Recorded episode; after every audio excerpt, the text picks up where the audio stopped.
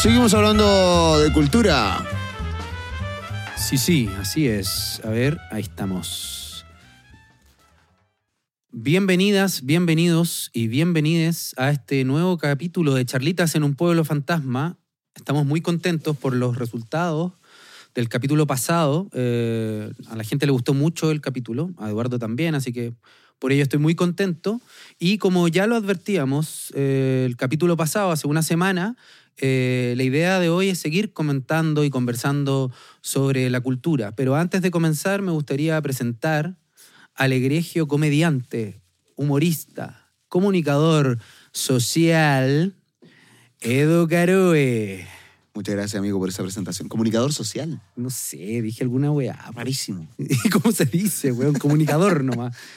Comunicador, puede ser. Pero yo soy comediante, esa es la verdad. Ah, ya. Comunicador creo que excede. M- Mira, excede el límite de mis capacidades. mira mismísimo. ¿Cómo dice tu weá del WhatsApp? Animal de radio, todavía dice esa weá. Pero, amigo, lo he cambiado mil veces. ¿Cómo vas a decir eso? Ah, ¿no? Todavía Lo cambié el año 2018, cuando me retiré de la radio. Puta la weá. Bueno, puta. Animal de radio. Sí, animal de radio. Así, así te hacías llamar a ti mismo. Sí, oye, qué buen, qué buen capítulo el anterior, por la cresta, me gustó la conversación. Y creo que estuviste afilado, ¿Afilado? afilado en tu lectura. A mí me dicen eso. Soy El afilado.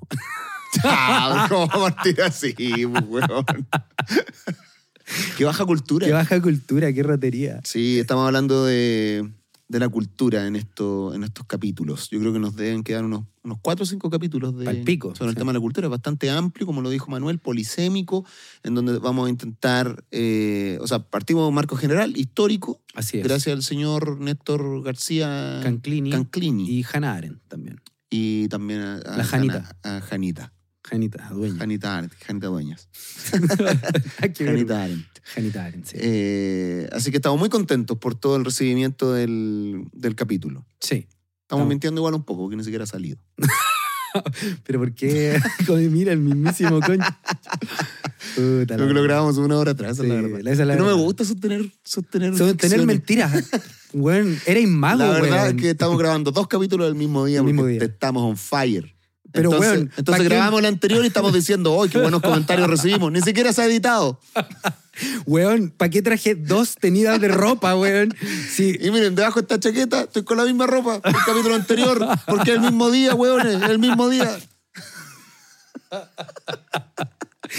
Puta, el weón, destruyendo todo, Ah. destruye- destruyendo sueños, weón.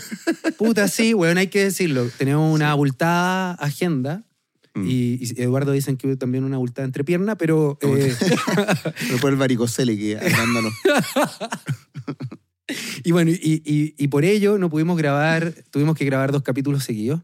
Pero bueno, hagamos como si, eh, voy a seguir con la mentira. Así que hemos recibido eh, grandes comentarios de, sobre el capítulo. Y eh, no sé si eh, hay algo que te quedó rondando, porque a mí me gustaría igual, como esto, este capítulo es una semana después que el anterior, como decir un par de cosas como los puntos más importantes que me parece que, que fueron del capítulo pasado. No sé si hay algo que te quedó rondando. Yo creo que, que si estás más inquieto al respecto, podrías partir eh, tú mismo. Ya. Me- me- a mí me, me gustó el capítulo anterior precisamente porque el marco histórico, marco general, pasando por el- el- la cultura, eh, el ideal de cultura o la cultura idealista, Exacto. pasando por el relativismo, para después rescatar ciertos resabios de ese- esa concepción Justamente. eh, primaria, eh, me gustó. Me, me pareció un capítulo que, que cerró perfecto. Ahora, bueno, para la gente, antes de ir al tema directo, para la gente que, que recién se incorpora a,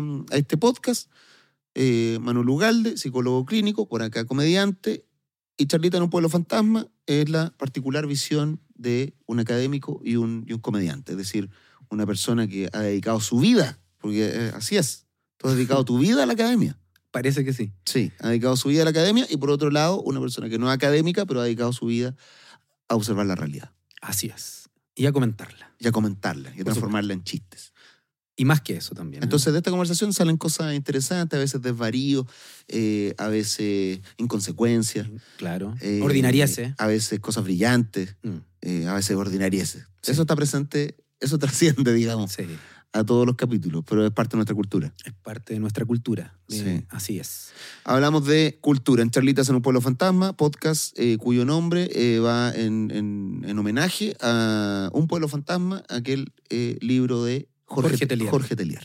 Sí, solamente comentar algo antes de, de- de volver al, al capítulo que nos toca y sintetizar, que eh, Cristian Ortega Pupo, creo que es el nombre, puede que me equivoque, pero es del, de la editorial Fondo Cultura Económica, me mandó un regalo para ti, que se me olvidó, pero Puta es. Una edición de Dominios Perdidos, la segunda edición de Dominios Perdidos de Jorge Telier. Bueno, está Oh, qué buena. Excelente, un muy bonito regalo, así que te lo voy a pasar la próxima vez que, que te vea. Te envidio en este momento porque es imposible, es del 96, imposible encontrarla. No, weón, la raja, weón. No, Qué sí. bueno que haya pensado en mí el, Sí. el sujeto aquel. Sí, Le, sí. le das un abrazo de mi parte. Le voy a mandar un abrazo y un beso. Un beso también, ¿por qué no? ¿Por qué no? Sí. Sí. Y No, no tenéis las uñas pintadas, weón, de de- besito, de-.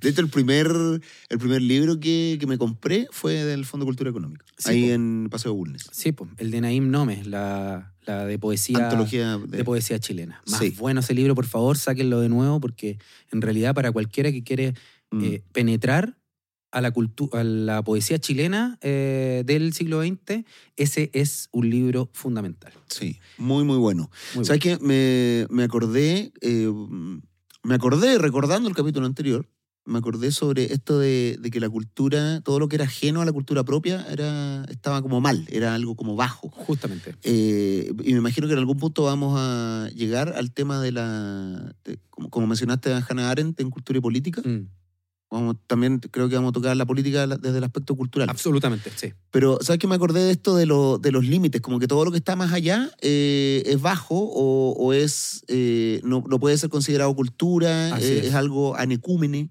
eh, agreste. Me acordé de la, de, la, de la palabra delirar, lo que consideraban Es muy bueno antiguamente. es, es bueno el origen Sí. de- del, del delirio. Así Eh, Que delirio tiene su, su contraparte como, como significado en la, en la lira. En la lira. En sí. la lira, que era la, con lo que Rómulo aró los límites de la, de la ciudad. La guadaña. Los límites de la ciudad. Entonces, todo lo que estaba más allá de, de esos límites, eh, eh, hechos por, por ese arado, eran, era, era lo que estaba fuera de la vida cívica, que era lo que estaba fuera Lo de lo que estaba fuera de la comunidad, lo que, lo que no tenía sentido. Justamente. eso se puede extrapolar al tema de la, de la, de la cultura. o sea, Absolutamente. En, su, en su versión ideal, que mencionaste en el capítulo pasado. Mira, qué buen comentario que te mandaste, Eduardo Carrasco Rodríguez. Muchas gracias, amigo. No, te lo digo en serio. Eso está desarrollado para aquellos que quieran eh, leerlo en alguien distinto a, a lo que trajo acá Eduardo. Nuevamente, No, si nunca te basta con lo que yo digo, culiado. Siempre. siempre tenéis que mencionar a otro culiado. No, nosotros, somos, también. nosotros somos portavoces de otras voces. bebé. Eso es lo que te quiero decir. Nuestra idea, nosotros somos simples y humildes servidores del pensamiento. Servidores del, del pensamiento. pensamiento. Está bien, ¿no? Está bien. Me la jugué. Pero, y, eh, y nada, lo que me parece muy bonito, yo- o sea, yo, yo hace poco me lo caché, me puse a leer, como lo comenté el capítulo pasado, la historia de la locura, eh, la época clásica de Michel Foucault, y él hace este trayecto de la palabra delirare, que es salirse del surco, salirse del camino, y que tiene, y, y es la raja lo que estáis diciendo, porque es salirse de los surcos de la comunidad Mm. de lo- del propio hogar, es salir hacia el extranjero, es salir hacia lo bárbaro. Y yo creo que eso es sumamente eh, importante, sobre todo en una, en- en- yo diría en un par de décadas eh, que, que hemos vivido en Chile de multiculturalismo, de modo exorbitante, eh, en el norte, en el sur, acá en, en el centro, y que ha venido a hacer a repensar ¿no? Eh, cuáles son los límites de la identidad de un chileno, cuáles son los límites de la comunidad, y también intentar de pensar que realmente toda comunidad eh, que se hace llamar como de identidad cerrada en algún momento estuvo abierta, o sea, eso, ese cierre, ese surco, no nació, Mm. se hace sobre un terreno agreste. Eh, o sea, en un inicio todos éramos extranjeros y en un segundo momento nos transformamos de la casa, ¿no? Eh, sí, y yo creo que eso es una- un muy buen punto de partida para recordar que justamente lo que estábamos hablando eh, el, el capítulo pasado, solo para enunciarlo, tenía que ver con esta idealización de la cultura con esta idea de la cultura como, como ideal normativo, como ideal de belleza, de verdad, eh, señalé, y, de rectitud, y eh, versus todo lo otro que era lo bárbaro, lo delirante, lo loco, lo animal, etc. Y eh, luego intentamos hacer un contrapunto a través del, del, relativismo cultural. Y lo que intentamos de, de, señalar en ese momento era que el relativismo cultural como concepto emerge desde la antropología. Y eso es algo que me parecía súper interesante. O sea, ¿por qué me parece interesante? Porque juega lo mismo que tú estás diciendo, que es la idea de que en realidad solo notamos que lo cultural, esto yo lo dije hace dos capítulos, pero lo insisto, que lo cultural, es decir, este añadido novedoso, construido por lo humano, eh, suele verse de modo mucho más radical allí donde nos encontramos y nos confrontamos al extranjero. Es decir, a ese que tiene otras pautas, otras normas, otros valores.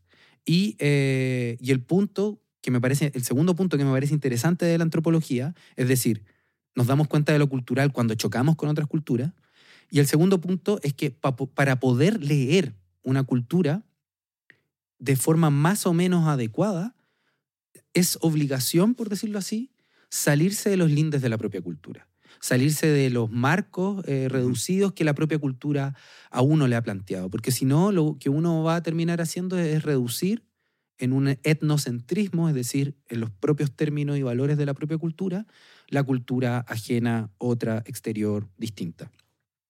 Y yo creo que eso, la antropología de mediados del, siglo XX se da cuenta de eso, de que la, el, encuentro, o sea, el encuentro de las culturas y el análisis de la cultura supone eh, un doble esfuerzo. El esfuerzo por abrirse eh, a, una, a lo distinto y por entender que lo propio es contingente. ¿Qué quiere decir esto? Que emergió al alero de las propias necesidades de una sociedad y no del universo, no de la gran razón mundial, etc. Y es en ese contexto que emerge eh, la idea de relativismo cultural.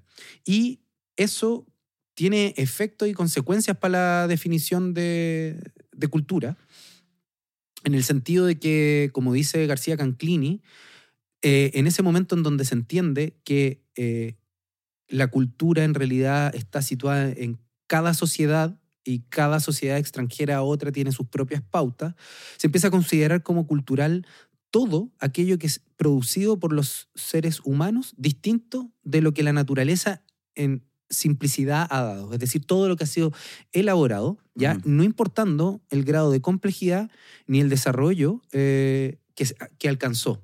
¿ya? Eh, porque esa ponderación en sí misma es cultural, la complejidad, la elaboración, etc. ¿vale? Entonces, en ese sentido, eh, las prácticas, las creencias, los valores, las herramientas, las instituciones, eh, las edificaciones, las construcciones, todo eso es cultural. Es decir, todo aquello que pasa, para simplificarlo en una metáfora, por la mano del hombre y por la voz del hombre o por la palabra del hombre. Por la cognición. Justamente, que es mediado, ¿no? Todo aquello que es mediado por el humano, pido perdón por decir hombre, no, por el ser humano, es cultural. Pido perdón, opresor. ¿Qué dijo, güey? Arrodíllate y pide perdón. Ya, ya lo hice, güey. Ya lo hice. No, no, no me humilles. Entonces, eh, entonces, desde las normas hasta las técnicas, ¿sí? Todo eso es considerado como cultura. y, y, hay un pensador que a mí me gusta mucho, de, los años 60, 70, también antropólogo, que se llama Clifford Gertz, eh, que escribe, perdón, un libro que se llama eh, El conflicto de las culturas, así se llama, ¿vale? Y que es un libro súper importante porque lo que intenta de hacer es eh, radicalizar o proponer una forma de comprensión de la cultura que me parece muy buena, que uno podría decir que es como que toda cultura, incluyendo la propia, tiene que ser interpretada. ¿ya? Eh, y, y, esto implica lo siguiente, que él intenta, y lo dice así, desarrollar eh, un modelo semiótico de la cultura. ¿Qué significa esto? ¿Qué es semiótico? Semiótico de, semiología, del significado, de, las palabras, como un modelo lingüístico. No se me confunden esas palabras. Aquí hay dos grandes palabras, está la semiótica y semiología. El punto es que en un principio semio- semiótica y semiología significaban más o menos lo mismo, pero eh, la, la medicina empezó a ocupar semiología para la descripción de los síntomas, como una disciplina que se dedica a los síntomas, y no podía ocuparse esa misma palabra para hablar de los eh, símbolos, lenguaje, significado. Ujú. Entonces se generó una segunda palabra que es semiótica. Pero en el fondo hay autores que dicen que la semiología y la semiótica es lo mismo, ¿vale? Pero sí, entonces un, un concepto semiótico o semiológico de la cultura. Y eso significa, lo que me parece interesante, que efectivamente hay que reconocer que toda producción de lo humano es cultural, ¿cierto? Sean, como ya dije, normas, técnicas, etcétera, todo este conjunto de hueitas. Eh, pero.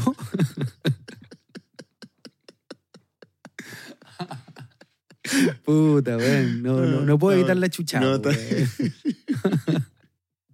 es que me parece más gusta sencillo. Sí, igual, me gusta ese lenguaje simple, weón. Sí. No, que después de como todo lo complejo, toda la que ese conjunto de De weaditas, si finalmente la cultura se reduce a eso, weón. Un al- conjunto de al cosas. conjunto de weaditas humanas Eso. que se van transmitiendo de una generación a otra. Fin. Se acabó el Y se capítulo. acabó. Sí, listo. Ahora podemos. Bueno, Tanto libro y tanto. cosas, weón. para la wea, sí. Es que eso es lo bueno. Que la- Conjunto de weaditas, a veces sirven, a veces no, depende del contexto. Exacto. Saludito. Porque lo, es que lo bueno de la palabra weaíta o el coso del coso es que weaíta puede significar tanto una práctica como una técnica, como, un valor. claro. Todo es una Mm. Entonces me pareció, todo ese conjunto de weaíta es cultura. Pero lo que dice eh, Clifford Geertz en este texto, eh, la interpretación de las culturas, eh, me equivoqué, no era el conflicto de las culturas, un capítulo eh, es el conflicto de las culturas. ¿Y el Bueno, libro cómo se llama? La interpretación de las Ah, culturas. ok. Eh, entonces, eh, editorial Gediza. Y eh, este, este weón eh, dice eh, que en el fondo, y esto hay que entenderlo bien, siempre la, la- la cultura, este conjunto de weaitas, Mm. solo pueden ser ponderados si son leídos, ¿cachai? Interpretados. Ya. Y entonces siempre van a ser traducidos. Una práctica en sí misma no es cultural si no hay una interpretación sobre esa No, práctica. le- leído se refiere a, a solo interpretado, Ay, no que tenga que estar es- escrito. escrito, no, Ah, ya, ok. no. Son transmitidos no solamente como tú haces esto, ¿no? sino que también tiene un significado, Ujú. un sentido, un valor. Y en el fondo él dice, toda práctica cultural de alguna forma tiene que ser traducida a discurso. ¿Se entiende? Pero Como eso le corresponde a, a los... a los antropólogos. claro, no, no a los que están ejecutando ese, conjunto de acciones. pero cualquiera que quiere preservar la cultura, porque como lo dijimos en el capítulo pasado, la cultura no solo supone practicar el conjunto de cosas cotidianas. ¿sí? No son los hábitos solamente, no son la cotidianidad, no son las rutinas solamente, sino que la cultura además supone un gesto reflexivo, que es el gesto de volver sobre las propias prácticas. O sea, la cultura, para que perdure, para que genere herencia, para que genere legado, tiene que ser pensada. ¿Se entiende? Incluso en nuestras propias prácticas. Pero, bueno, ¿tú crees que nosotros que hacemos eso? O sea, O sea, ahí- si, si todas nuestras acciones, todo lo que pasa por nuestra cognición, toda nuestra forma de intervenir el medio, yo creo que hay, hay un montón de weas que nosotros hacemos de weaditas. Hay un montón, montón de de weaditas que mm. no, no tenemos pico idea, su acuerdo. origen, ni el porqué, ni el valor, ni siquiera. Yo creo que no nos da el tiempo para sentarnos a reflexionar al respecto. Y no por eso deja de ser. obvio. No, yo estoy de acuerdo contigo, pero digo Ujú. que el esfuerzo global supone siempre una relectura, ¿cachai? Ajá. En el fondo no es que sea obligatorio, pero los humanos culturales no solo producen la cultura, sino que vuelven continuamente sobre sus propias prácticas para repensarlas, para darle valor, revisitarla. revisitarla. Entonces, a eso es lo que, lo que me parece interesante, que siempre hay un momento cultural en donde el agente que hace cultura piensa la cultura que hace, ¿cachai? Por- o sea, por algo, digámoslo, hay ministerios de las culturas. Porque lo que hacen los ministerios de las culturas, Para robarle al Estado, weón. Para robarle al Estado para que se vayan de viaje gratis, weón. todo esto, ah, todo esto artista. no, pues bueno. No, no me venga a maltratar a la cultura. Estoy weando. No, sí sé que estáis weyando. Estáis imitando como el tío Nivaldo, ¿cómo se llama? No, mi mamá. Bueno, a, a- a mi, a mi mismísimo papá, pues, weón, también. eh. Eh, Un viejo así. No entiende, no, esta weá. ¿Cómo era la weá? Ah, weá. Ay, ay, ay. Ay, ay, ay. Pero bueno, la, la- el- entonces, lo que me parece interesante de, de Gertz es eso, que en el fondo, y voy a insistir al punto para simplificarlo, el, el genera- la- quienes generamos cultura, todos los humanos que generamos cultura, no solo generamos práctica, sino que en el mismo gesto generamos eh, una reflexión sobre ella. Es decir, pensamos aquello que generamos porque es la forma de conservarla, de cuidarla, de transmitirla, de darle sentido, de proyectarla hacia el futuro, de que se haga legado, tradición, herencia. ¿Cachai? Ujú. Eh, porque si solamente fueran como indicaciones obligatorias, la cultura no tendría, no, no, no, no lo entenderíamos como ese tesoro que es, ¿cachai? Entonces, en el fondo lo que Gertz intenta decir es que siempre la cultura supone un gesto de lectura de las propias prácticas, siempre, ¿ya? Eso. Y eso me parece interesante. y abre de lleno la cuestión que, ha, eh, que, que propone esto que se denomina en un segundo momento como relativismo cultural, y es que en realidad, ¿cómo vamos a ponderar y valorar qué práctica cultural es mejor que otra? ¿Cachai? ¿Cuál es realmente valiosa? Y inicialmente, y esto es el punto, ¿no? Inicialmente en la, en la etnografía eh, del- de mediados del siglo XX, la pregunta es sobre las culturas llamadas exóticas. Esta es la, la, la etnografía, este ejercicio de ir a, a incursionar, a incorporarse en otras culturas. En otras culturas, claro, justamente. Como eh, in- inicialmente, eh, y esto está en, el, en un libro de Rosana Guber que se llama El salvaje metropolitano, está bien desarrollado, que al principio era ir a ver las culturas como escondido, ¿no? Como ya, Ah, claro. ¿cachai? Eh, y luego en un segundo punto, Una buena detectivesca. detectivesca, Mm. justamente. ¿Cachai? Como pasar piola, que no se note, como que no quiere la cosa. Y en un segundo punto eh, emerge lo que se denomina como prácticas etnográficas participantes.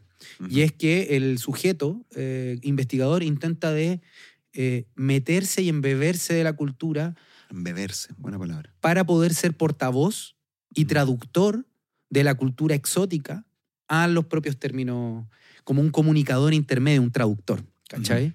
Eh, y, y el- y este sujeto eh, entiende que no va a poder traducir nunca completamente la cultura porque no es un actor eh, nativo, por decirlo así, de dicha cultura, pero sí va a poder hacer una traducción más o menos plausible para los propios del- de, la, de la propia cultura foránea que va a interpretar. Así que sí, efectivamente. Y el, y el punto que me parece interesante de, de esto es que en, la- en las últimas décadas del, del siglo XX, aproximadamente en los años 70, 80, 90, ya este fervor, llamémoslo, por lo exótico, eh, de- declinó.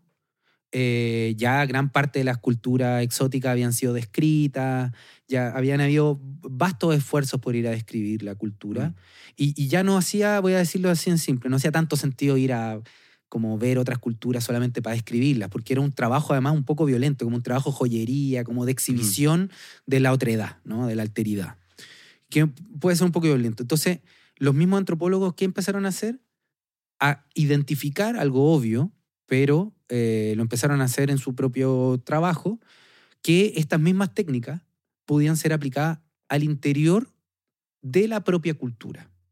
¿Y qué significa eso? Yo creo que aquí viene un, un punto que me parece un primer punto relevante dentro del- de lo que descubre el relativismo cultural, y es que al interior de una cultura no solo hay una cultura, sino que hay un conjunto de subculturas, ¿no? Esta palabra culia subcultura, ¿ya?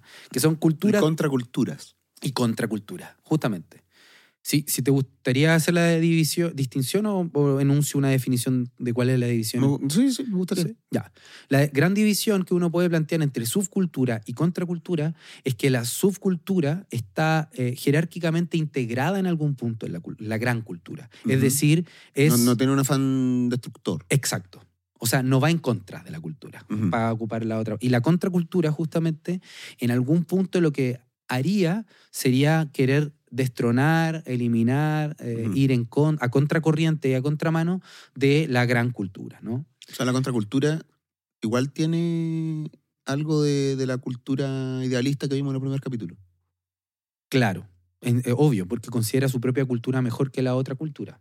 y considera no solo mala la otra cultura, sino que también dominante, violenta, eh, como simplona, etc. Como que cuestiona esa cultura y dice que hay otro estándar posible a ser eh, valorado.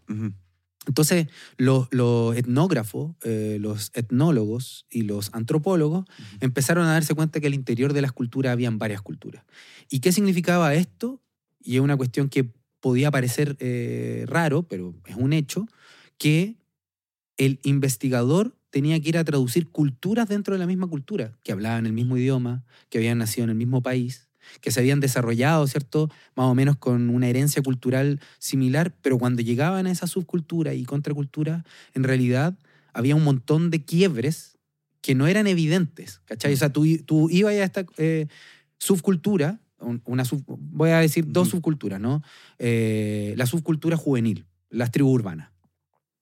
¿Se acuerdan de las tribus urbanas de nuestra? Bueno, todos aquellos que tenemos treinta y pico años, eh, nos acordaremos, ¿cierto?, de los Pokémon, de, la, de las Gothic Lolita, de los Ochares, de... Los Chare, los weón. No Ochares, weón. esa weá Hace caleta weón. de los grunge, de los hardcore, de los metaleros, de las Harajuku, de, weón, mil nombres. O sea, los años 2000 sí hay... ¿Pero es al- realmente una subcultura o, o simplemente una tendencia o, un, o, a- o algo que tenga otro nombre? O sea, uno podría decir que es una tendencia, pero... O sea, claro, yo creo que llevaba al tema del urbano, no sé, pues bueno, los, los, los poncios. No sé si. Los poncios sub- no era una subcultura. Una subcultura, ¿cachai? La- los, los poncios era una práctica al interior de, una- de los... ¿Cómo se llama esto? De los... ah, No me acuerdo cómo se llaman estos buenos que bailan... Pero la como- Gothic Lolita, Gothic Lolita, los char. es- eso es una. No te salga los fachos. weón. No, que esta weá no me gusta no, nada, esto- no, no, no, no.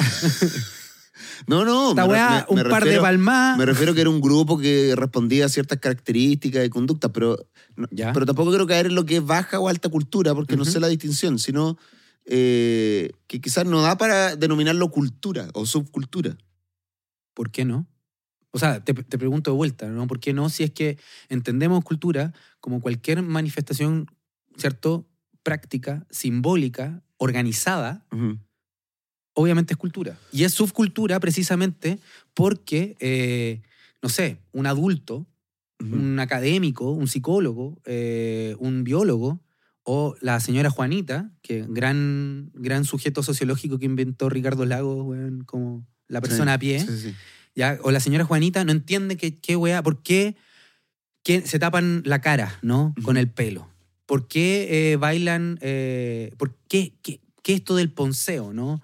¿Por qué van al Rapa Nui, que era un lugar que quedaba en República? No, te quedan las patas pegadas en el piso. Entonces se quedan las patas, claro, cerca de la entrelata.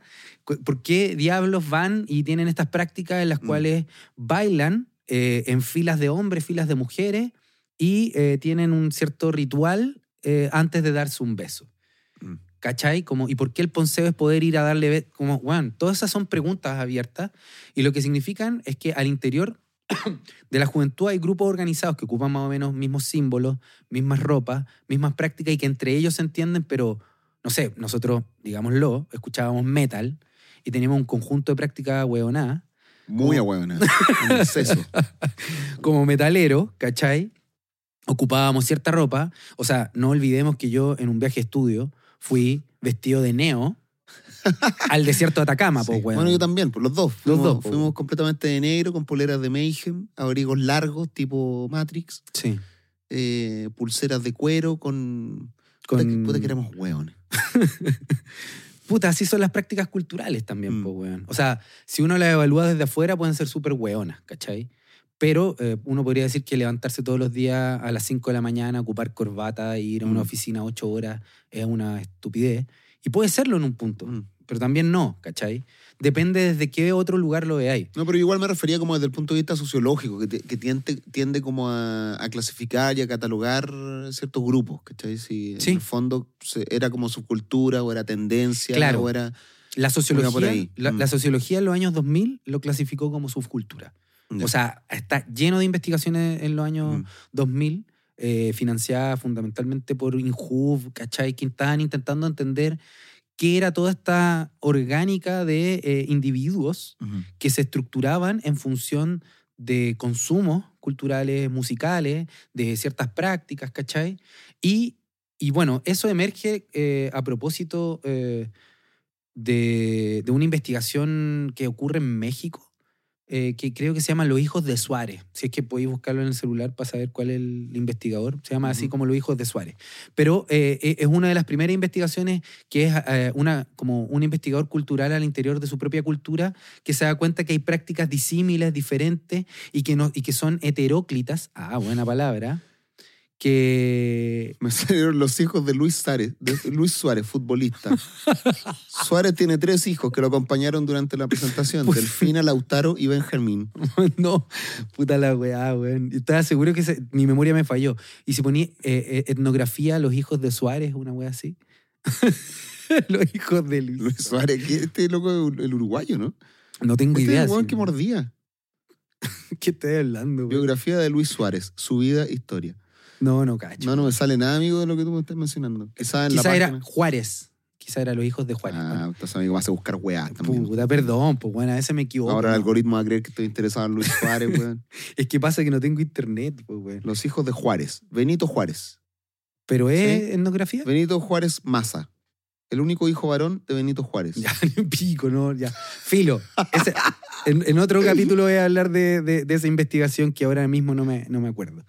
Eh, alguna antropóloga que me pueda después comentar cuál era la, la investigación. Pero una investigación bastante hermosa, ya me acordaré el nombre, no Ya. importa, pico. Lo, lo que quería comentar es que ya ahí hay una subcultura clara, ¿no? Las, Mm. las culturas juveniles, que durante los 2000, insisto, tenían una claridad bastante evidente, ¿no? Uno tenía que pertenecer a ciertas tribus urbanas, que así se le denominaron en ese momento sociológicamente. Por otro lado están las culturas del fútbol, los hinchas, ¿no? Claro. que tienen una serie de prácticas que para cualquiera que no le guste el fútbol no entiende y que eh, implican códigos, normas, Mm. herramientas, quién, me- quién chucha mete el bombo, quién mete Mm. las bengalas, si se las mete en la raja o las mete escondida por los guardias, ¿cachai? Que hay toda una serie de prácticas eh, vinculadas al ser hincha, ¿cachai? Eh, que también ahí uno podría plantear que hay una subcultura, que puede ser para unos estúpida, para otros no, pero el punto que existe tiene su autonomía relativa y que se estructura en función de un, de un conjunto de sujetos que se reconocen en ella. Y, eh, y ahí hay dos grandes, ¿no? Y también uno podría plantear como las culturas delictuales, que también tienen, una, eh, tienen un, un rasgo de, de subcultura. El tema de la cultura narco. También. Y-. ¿Cachai? Eh, Y ahí uno podría decir que, dependiendo de la interpretación, hay ciertas culturas anarco o culturas narcos que son, alguien la Claro, y en- como contraculturales o subculturales. Claro, pero ah, también debe haber subdivisiones dentro de esa misma cultura narco. O sea, está Sí. la cultura narco weón, de- colombiana, que debe ser distinta a la mexicana y se de- deben tener comportamientos y cosas, características distintas y, y hasta dentro de esos mismos grupos deben haber weas distintas. O sea, claro, Mm. yo, yo pienso, yo, yo ahí no, manejo mucho al respecto, ¿no? Pero, pero creo que al menos uno podría traer este- estos hechos noticiosos o que en el discurso público se señalan bastante, ¿no? Del tipo de, de- de crímenes que, se, que comete la cultura, que cometía la cultura ampona chilena versus cuando empiezan a llegar eh, culturas delictuales del extranjero Claro. que, que son crímenes mucho más violentos, más cruentos, ¿no? Eso no existía en la cultura delictual chilena. ¿Cachai? No había gente incinerada en los autos, ¿no? Todo esto que uno ve en Narcos, por la serie Sí. Narcos de, de Netflix. Esa, esa cultura tiene que no solo eh, aprender esa práctica, sino que además tiene que superarla. Justamente. Porque se ponen en, en- en- en Lucha tensión. de territorio. ¿no? Exacto. Pero, pero si te fijáis, el punto que intento traer eh, a, pro- a propósito es que eh, hay un punto en donde la misma cultura, eh, y, y este es lo que, lo que quiero sintetizar, ¿no? Los mismos actores culturales se dan cuenta que al interior de, de las sociedades hay subculturas y por lo tanto hay formas de otredad al interior de la propia cultura. Y eso me parece que es muy relevante. ¿Por qué es muy relevante? Porque hay, o sea, creo que es un punto muy relevante en un marco, eh, si se quiere, sociopolítico o sociohistórico determinado. Porque eso viene a ser un poco una fragmentación o una puesta en cuestión de eh, lo que Benedict Anderson en su texto... eh, Benedict Anderson en su libro célebre, eh, Comunidades Imaginadas, eh, creo que es del Fondo Cultura Económica, eh, en ese libro, él lo que propone es que si hay algo que intentaron hacer los estados-nación emergentes desde el siglo XIX en adelante, en el caso de Chile, Perú, Colombia, todos los países eh, latinoamericanos, en Europa también, en Estados Unidos, fundamentalmente el primer país en donde emerge esto con mucha fuerza de Estados Unidos, cuando hace la, la nueva constitución y todo esto, luego Francia imita esta liberación, pero es la idea de autosoberanía, ¿no? Y de construir la propia comunidad en la que uno vive, ¿ya? Entonces, la idea de comunidad imaginaria que emerge muy fuertemente, acá estoy dando como una suerte de vuelta, pero voy a volver, que emerge muy fuertemente sobre todo desde la literatura, la escritura literaria, en donde se hace pensar que gente dispersa, imagínate esto, no había medio de comunicación, ¿cierto? Eh, no habían grandes, eh, no habían transportes rápidos, etcétera. ¿Cómo aglutinamos una identidad en un país como Chile, por ejemplo, que tiene miles de kilómetros y que no tenemos cómo asegurar que una persona que vive en Punta Arena Ujú. siente que es igualmente chilena que en Arica, ¿cachai? Entonces, todo el esfuerzo eh, de, las est- de los estados-naciones, es decir, de eh, los estados nacionales, ¿cierto? Que tenían plata de los impuestos, etcétera, intentaban de crear la idea de que todos éramos una unidad identitaria. Y ahí emerge esta idea de comunidad imaginaria, es decir, cómo nos imaginamos a nosotros mismos, cuáles son nuestras identidades y cuál es nuestra cultura que nos unifica y que nos hace distinto de los venezolanos, distinto de los Ujú. bolivianos.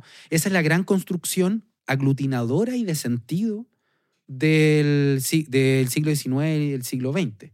Entonces, el, el Esta- gran... Esta especie de encapsulamiento del Estado a la nación. O Exacto. sea, el Estado, el Estado encapsula a la nación, pero también el desafío de entender que en esa nación también hay subcultura y, y tienen que mantener sus diferencias, pero al mismo tiempo tener la ilusión de que de que todas, todas están respondiendo a, claro, a algo continuo, a algo, eh, a la misma identidad. Y esa es la tensión muy fuerte que, que emerge, porque en el fondo lo que la literatura había conseguido, no sé, con libros como Martín Rivas de Blés Gana en el caso chileno, o, los libros de, de Sarmiento en el caso argentino, y así, un montón de libros, lo que hacen es que cuando uno lee la, la novela, y que es lo que uno, luego lo voy a plantear, uno lee la, la, la novela Martín Rivas, y uno puede estar en Iquique, Antofagasta, Santiago, eh, en todos lados, y te plantea que Chile es uno y que uno es un Martín Rivas. Y que se entiende como que te hace parte de una historia que en realidad ninguno ha habitado y te hace imaginar que somos parte de lo mismo. Y eso eh, es central. Uno, uno podría pensar, es algo que a mí me, me ha gustado pensar, no, no lo he investigado porque soy flojo y, del- y diletante. Eh, pero bueno, el Sabatini hacía eso, con las Montini, con el Circo de las Mm. Montini, con, con Romaní, con todas las teleseries de los años 90, si lo pensáis, eran como todos los chiles adentro de- del mismo Chile, ¿no? Claro. Uno, yo, santiaguino, veía la, la. ¿Cómo se llama esta? La del. La, Sucupira. La fiera. La fiera. O la fiera o Mm. sucupira, y yo me sentía chilote. Luego veía eh, esta otra teleserie y me sentía gitano. Y nos hacía partícipes a, tra- a través de unos actores que todos conocíamos, eh, transformándolo en distintas versiones de chilenos Ujú. como una gran comunidad. O sea, el- la gran función, uno podría pensarlo, debe haber mucho escrito sobre esto, que Sabatini, ¿cierto? Con Pancho Reyes y con la Di Girolamo, en el fondo, que fueron los grandes rostros por año eh, de todos los 90, Ujú. lo que nos hicieron fue una comunidad imaginaria de que todo Chile, por diverso que era, estaba aglutinado, tenía unos mismos valores, eh, etcétera, ¿no? En No, esta diversidad. Por eso es como la, la función primordial de la ficción en general, hacer, hacer eh, posible otros mundos o insertarte en otros mundos. A mí me pasaba eso, por ejemplo, en la universidad cuando estuve muy pegado con Hernán Rivera Letelier. Perfecto. Y bueno, creo que leí, no sé, hasta, hasta ese tiempo en la universidad todos los libros que tenía, que eran varios, weón. Eh, y, todo, y tenía todo este, este escrito sobre la Pampa, sobre el norte, que eran un montón de, de paisajes, de palabras, de conductas, de comportamientos, de relaciones interpersonales, que eran súper ajenas a mí, pues, weón. Sí, pues. Pero, pero aún así lo podía reconocer como, como parte de, de la identidad, a pesar de que en el fondo no, Sí. tenía, no tenía nada que ver con ese territorio. Exacto, totalmente. Pero eh, justamente esa es una, voy a decirlo así, es una de las posibles funciones de la ficción, sin duda, pero fue una función que, la, que el Estado utilizó de la ficción para hacer crear una comunidad imaginada. Es decir, que somos un gran Chile, ¿cachai? Y el punto, o sea, no solo en Chile, sino en, en- fue una operación que eh, Benedict Anderson en, en esta novela la piensa a nivel del globo entero, ¿cachai? El punto es que hay un punto en donde eso es insostenible y, y ocurre eso que esta gran aporía o tensión que tú decís. ¿Cómo aceptar al mismo tiempo que hay culturas, es decir, otredades, alteridades que no son asimilables al interior de la propia cultura y al mismo tiempo sostener que igual todos somos lo mismo? ¿Cachai? Por eso, Sí. sí. sí, entiendo. No, que eso también se puede extrapolar a, a como la, la historia del progreso de Occidente. Como Occidente tuvo el mismo desafío y así bajando hasta los estados-nación. Sí, pues de acuerdo, pero el punto es O cómo... sea, lo- cómo, cómo, convi- cómo conviven todas estas comunidades tan Sí. distintas entre sí, Sí. bajo, bajo un solo bajo una, una, una sola identidad o bajo una sola como norma tácita que sería Occidente, eh, pero al mismo tiempo reconociendo que son todas muy, muy diferentes entre sí. Claro, pero eso es una, es una cuestión que es más bien nueva, porque antes que se hacía, se mataba. No, no, no permitía la existencia de la otra cultura. O la separabais, o la sacabais, o la integrabais a la fuerza. Se entiende que en el fondo la forma de resolverlo es distinta. El problema es más o menos el mismo, pero antes no era un problema, antes era como bárbaro, adiós. ¿no? Lo que quiero decir es que el gran tema es que tenéis que mantener al mismo tiempo esas dos cosas. La, la pluralidad eh, aceptando que hay otredades y al mismo tiempo una gran imagen de que somos todo un Chile, ¿no? Como, o toda una Ujú. gran nación. Y ese es el, el gran problema que además hay que agregarle, que esto también lo vamos a hablar en- yo creo que en dos capítulos más, eh, del tema de la globalización, de cómo la globalización eh, inunda la posibilidad de, eh, de, de que esta identidad nacional haga aguas cuando, Mm. no sé, pues, no- nos sumamos a la cultura del McDonald's, Ujú. o nos sumamos a la cultura de- de- del pan francés. Estoy inventando, ¿no? Como, pero ahí hay todo un tema que, que hay que problematizar, de cómo, de hecho, todas las tribus urbanas respondían en general a estándares más bien internacionales, ¿cachai? Como, Mm. como extranjero. Y, eh, y ahí es donde emerge un problema concreto eh, que hay que abrir y pensar, y es la ponderación de las culturas. Es decir, que es lo que acabamos de decir, pero lo quiero sintetizar, ¿no? ¿Hasta qué punto eh, toda cultura merece el mismo valor? ¿Hasta qué punto toda cultura vale la pena ser eh, como sostenida a lo largo del tiempo? Eh, ¿Hasta qué punto eh, es heredable ciertas cosas versus otras no? Claro, si todas valen hasta- lo mismo. ¿Y hasta qué punto se puede intervenir en, otra, en otras culturas? Justamente. ¿Cachai? Y ahí- para, de cierta manera, imponer la, la visión propia. Pero que justa- también esa, esa, esa convivencia en armonía, ya sea de los estados-nación o, o, o viéndolo más grande, más grande en Occidente, grande dije. sí. Igual. ¿Fuiste incapaz de sostener la risa? Perdón, no, no, no, me- le- no me la pude. Acá el equipo técnico podría, así como ponen los autores, podría poner un, un glande. Un glande saliendo así, Sale- como un asomado.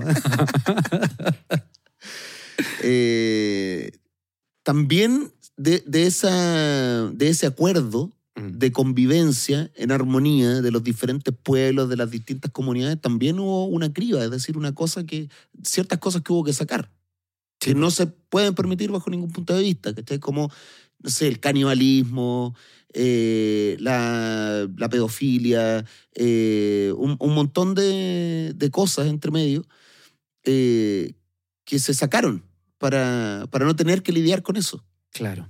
O sea, hubo una, como, como un cercenamiento de ciertas actividades que no sé si se habrán realizado alguna vez en la historia, pero creo que el canibalismo sí. Sí, no, se, se- se realizaba como práctica ritual. Eso lo, lo analiza muy bien eh, George Bataille en un libro que se llama El erotismo. Mm. Ahí, ahí hay harta abundante como literatura al respecto. Era una práctica, eh, siempre fue una práctica prohibida Mm. eh, desde que la cultura emerge, pero con excepciones. Se entiende que es- eh, eh, lo, lo que estaba regulado eran las excepciones, eh, excepciones a esta prohibición. Pero la, la práctica del canibalismo eh, como animal meramente, así como quien come, Claro. no, eso no, nunca ha estado permitido eh, en, el, en el marco de, la- de las organizaciones culturales. Si alguien tiene algún paper que muestre lo contrario, lo, lo agradecería. Pero Mm. en el fondo, el análisis que hace eh, este autor en, en el erotismo, en Bataille, eh, es muy claro en señalar que en realidad eh, la, la rotura de la prohibición es eso, una rotura de una prohibición, pero nunca ha sido así como samba y canuta, weón, así como ya.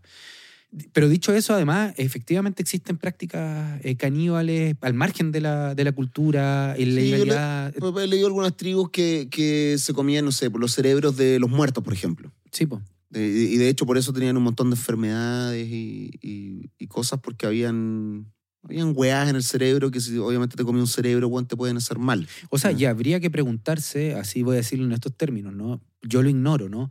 Pero si uno se mete en la deep web, ¿qué cantidad de gente que efectivamente comete ese tipo de perversiones y delitos existe? Que Mm. debe haberlo. O sea, yo creo que si hay algo interesante, por ejemplo, en una novela como 2666 de, de Roberto Bolaño, en la segunda parte habla de Ciudad Juárez y cómo existía de modo sistemático la matanza de mujeres eh, como hechas por hombres occidentales como gringos y de Europa que iban a cazar mujeres. No, no sé si sabíais que, que ocurría eso. Mm. Es muy interesante también, lo muestran en la última temporada de la serie Narco, en la Narco México.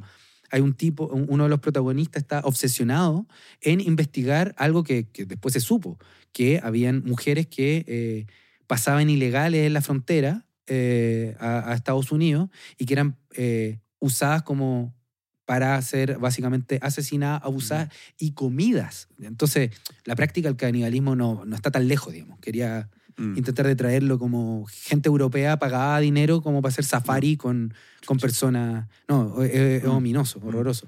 Pero lo- lo- entonces, volviendo, volviendo atrás, ¿no? Sí, la, la cultura siempre excluye y prohíbe ciertas cosas, ¿no?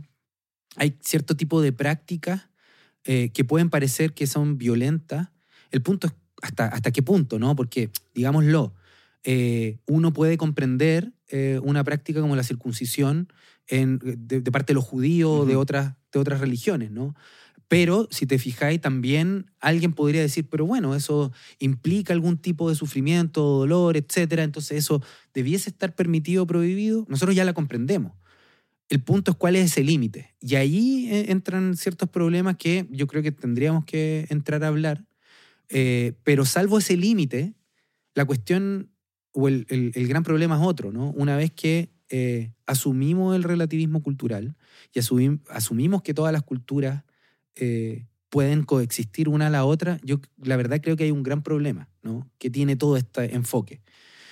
A saber que en realidad esto de las subculturas, de la, de la cultura y las subculturas que conviven no es cierto, en el sentido de que siempre hay culturas, o sea, lo que niega eh, este, esta perspectiva, el gran problema en la cuestión del relativismo cultural es que son dos, ¿no? Mm. Y esto lo dice también García Canclini, pero lo dicen un montón de otros.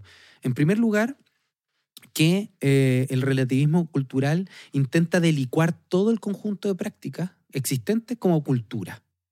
¿Y a dónde quedan las prácticas económicas? ¿Dónde quedan las prácticas de dominación? ¿Son, ¿Las prácticas de dominación son solamente culturales o deben ser diferenciadas porque suponen el maltrato de unos a otros, eh, suponen el eh, esclavizar, el, ¿se entiende? El hacer daño. Lo vamos a dejar sol- simplemente como práctica cultural y no una práctica política de poder. Eh, las prácticas económicas las vamos a entender como culturales, el puro neoliberalismo. Ah, una cultura dentro de la cultura. De la Aceptémosla. cultura del neoliberalismo. Claro, que supone prácticas culturales, pero el neoliberalismo excede la pura cultura como transmisión de valores, ¿cachai? Porque supone, y este es el gran punto que, que uno podría plantear como, como pregunta, eh, que de alguna forma, eh, y lo voy a plantear así, que de alguna forma hay que, hay, hay que entender que las culturas no conviven eh, contemporáneamente unas a otras, unas dentro de otras, etcétera, como las mamushkas, esta Matriushka. matriushkas, eh, la, la, ¿cómo se llama esto? La muñeca rusa, eh, sino que eh, en el fondo hay relaciones de dominación, de explotación, de tensión al interior de la cultura. Y eso supone que en realidad el mundo de la cultura no es el mundo del relativismo cultural, que hay puras culturas con autonomía, que sobreviven cada una en la suyo, sino que en realidad Mm. las culturas están en el interior de un marco que sería como una suerte de campo de fuerza. Porque hay instituciones que tienen dinero, que tienen poder, que pueden exigir que ciertas prácticas se hagan y que otras no. Hay algunas que son reconocidas y otras que no. Hay subculturas que Mm. están a duras penas y a pesar de que continuamente intentan de ser eh, O sea, expropiadas. desde cierto punto de vista, igual sería, el relativismo igual sería idealista. El relativismo sería idealista en otros términos, sí. Mm. Me parece súper interesante lo que estáis diciendo. Es idealista porque elimina el problema del poder. Es idealista porque supone que las culturas flotan no como en un mundo de Bill Zipap, ¿no? Claro, que puedo viajar a la otra y simplemente sacar lo que me sirva y traerla a la mía y, y no va a haber ninguna, ninguna relación de opresión o de poder entre medio. Exacto. Justamente. Y yo creo que eso es, es un punto interesante. Y allí cabe esta, esto que prometí, eh, como la frase de Benjamin, de, de Walter Benjamin, no de los Benjamins, no de la canción Noche de No, Entierro, Gran canción. gran tema, que baila una chilena en ese La hija de Maite de Montenegro. Maite Montenegro. Sí. Gran baile. Gran baile. Sí, que, que el aplauso para, Maite Montenegro, para la hija de Maite Montenegro. Eh, y eh, entonces, como digo, Walter Benjamin, no los Benjamins. eh, Benjamin dice que todo eh, testimonio, ¿no? O, o- Solo el futuro. ¿Esa, esa Mm. frase? No, no, no. Todo testimonio de civilización o de Ah. cultura es al mismo tiempo un testimonio de barbarie. Ah, claro.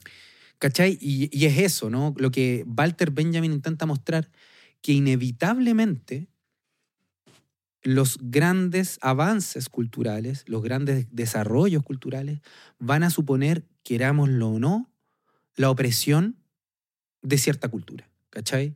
La opresión de ciertos otros valores, porque no puede convivir todo al mismo tiempo. Mm. Es decir, eh, los testimonios de cultura que más queremos, en realidad, en su corazón, suponen un testimonio originario al mismo tiempo de, de barbarie, es decir, de dominación, de matanza, de destrucción hacia otra cultura que existió.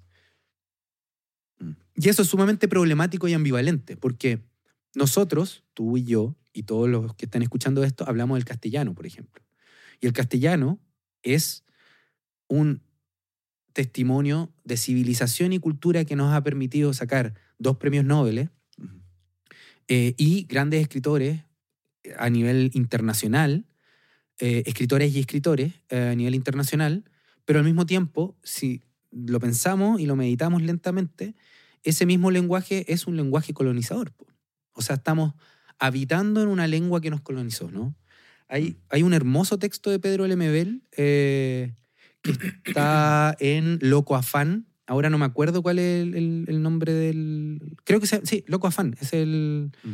el, el nombre del, del- del texto, que él intenta pensar eso, ¿no? De cómo hay algo que habita y pulsa en el interior de nuestra cultura, dice, sobre todo en aquellos más explotados, maltratados, marginados, que él, ¿cierto? Pedro Lemebel Mardones, que, digamos, con, con a- ascendencia mapuche, con, eh, ¿cierto? Eh, que habita una identidad sexual y de género que no era Mm. la binaria, etcétera, que fue pobre, es decir, pobre mapuche gay. eh, él dice, en, en- en nosotros, refiriéndose a él, habita cierta como pulsión de todos estos explotados, ¿no? En el pasado. Pero de alguna forma nosotros contorsionamos al castellano para poder, de- que es el lenguaje que nos dominó, para poder decir algo. Mm. Pero si te fijáis, él mismo amaba el castellano. ¿no? Se entiende que hay una relación súper ambivalente entre este gran tesoro cultural en- que es el castellano. como- claro, pero porque lo usaba. O sea, lo usaba en su libro, en su obra, Exacto. pero claro, como tú decías, lo contorsionaba y lo transformaba de manera que esa, esas minorías a las que él Claro. pertenecía no encontraran una, una voz o una, Una voz. salida. Pero el costo era ocupar la lengua del colonizador, por decirlo así, ¿no? Como... Entonces, ¿por qué estoy diciendo esto, no? Porque hubo una época, no, no, no estoy defendiendo, voy a decirlo... Pero ahí hace lo, lo que mencionaste de revisitar y, y reflexionar sobre la propia cultura. Pues, o sea, Sí, eso, eso es lo que le fue dado, lo que desarrolló, pero al mismo tiempo lo revisitó, es decir, transformó esas palabras, transformó esos versos que eran colonizadores. Sí, po. O sea, por ejemplo, lo voy a decir así, ¿no? Yo tengo una fundación que se llama Ciudad Literaria y que nosotros hicimos una investigación cultural y, y literaria en Valdivia, ¿ya? Solo voy a puntualizarlo. Y lo hicimos con una gran literata que se llama Antonia Torres. Ella participó en parte de la investigación. Y, y cualquiera que viva en Valdivia o que ha ido conoce el Torreón de los- del Canelo. El Torreón del Canelo es una, una suerte como de pequeña torreta ya que está en una, en una plaza, y que era una plaza de defensa, o sea, era una torreta de defensa eh, que se cobija en la ciudad de Valdivia, ¿no? Y el punto es que esta torreta era una torreta española de defensa. Y uno dice, ah, entonces, ah, un testimonio cultural de defensa. Pero el punto es que se puso esa torreta de defensa cuando se invadió ese territorio. Entonces, al mismo tiempo que una, una cuestión de defensa, una función de defensa, es una fu- función de violencia. En el fondo, pusieron algo defensivo una vez que conquistaron ese territorio, armar- armaron el torreón, ¿no? Ujú. Entonces la cuestión es como que vamos a ir al- y y vamos a romper el torreón de los- del Canelo porque es un símbolo de explotación. No, po. ¿Cachai? Como que ahí hay un... y- y Yo creo que eso es un poco irresoluble. Que hay una, un cruce en un mismo gesto. Yo voy cada vez que voy a Valdivia, voy a ese torreón, lo encuentro maravilloso.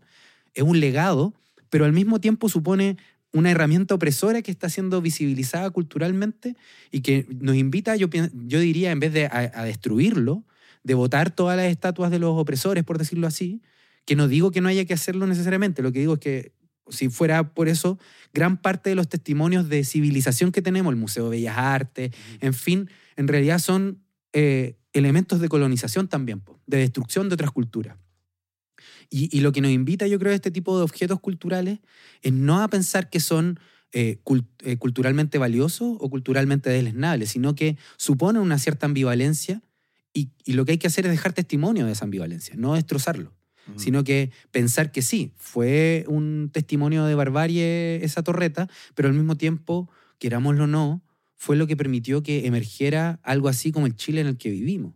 Y eso es súper complejo, como hay que integrar esos elementos culturales que, que son violentos a la propia historia para no repetirla, para repensarla, pero no eliminarla, ¿cachai? Como, a eso me refiero con, con esta tensión que no logra leer el- el relativismo cultural. Ujú. Y, y- y ya para el próximo capítulo, yo creo que hay que, yo creo que habría que entrar un poquito más hablar. eh, Se supone que íbamos a hablar de la RAE en este capítulo. sí, pues, pero no No alcanzamos. alcanzamos. pues, weón. No. Pero por eso, yo creo que la RAE es lo que debiésemos continuar a propósito de un, de un libro de Griñón y, y- y Pacerón eh, sobre la cultura, eh, que, que analiza súper bien estas contradicciones, que en el fondo, más que contradicciones, son, como dicen ellos, aporías, que son una suerte de camino sin salida, Mm. en donde pasan las dos cosas a la vez y, y en el fondo, sí, hay explotación, hay explotación.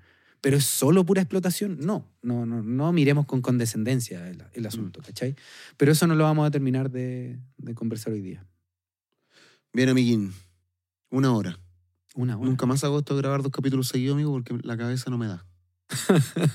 Yo te dije, culiado. Tú me dijiste, pero lo conseguimos, pues, weón, ¿no? Ah, bueno, Bueno, entonces los invitamos, por favor, a escuchar eh, nuestros capítulos, es que no han escuchado los anteriores, si partieron por este, que hay varios que parten por, por los últimos capítulos, los más recientes.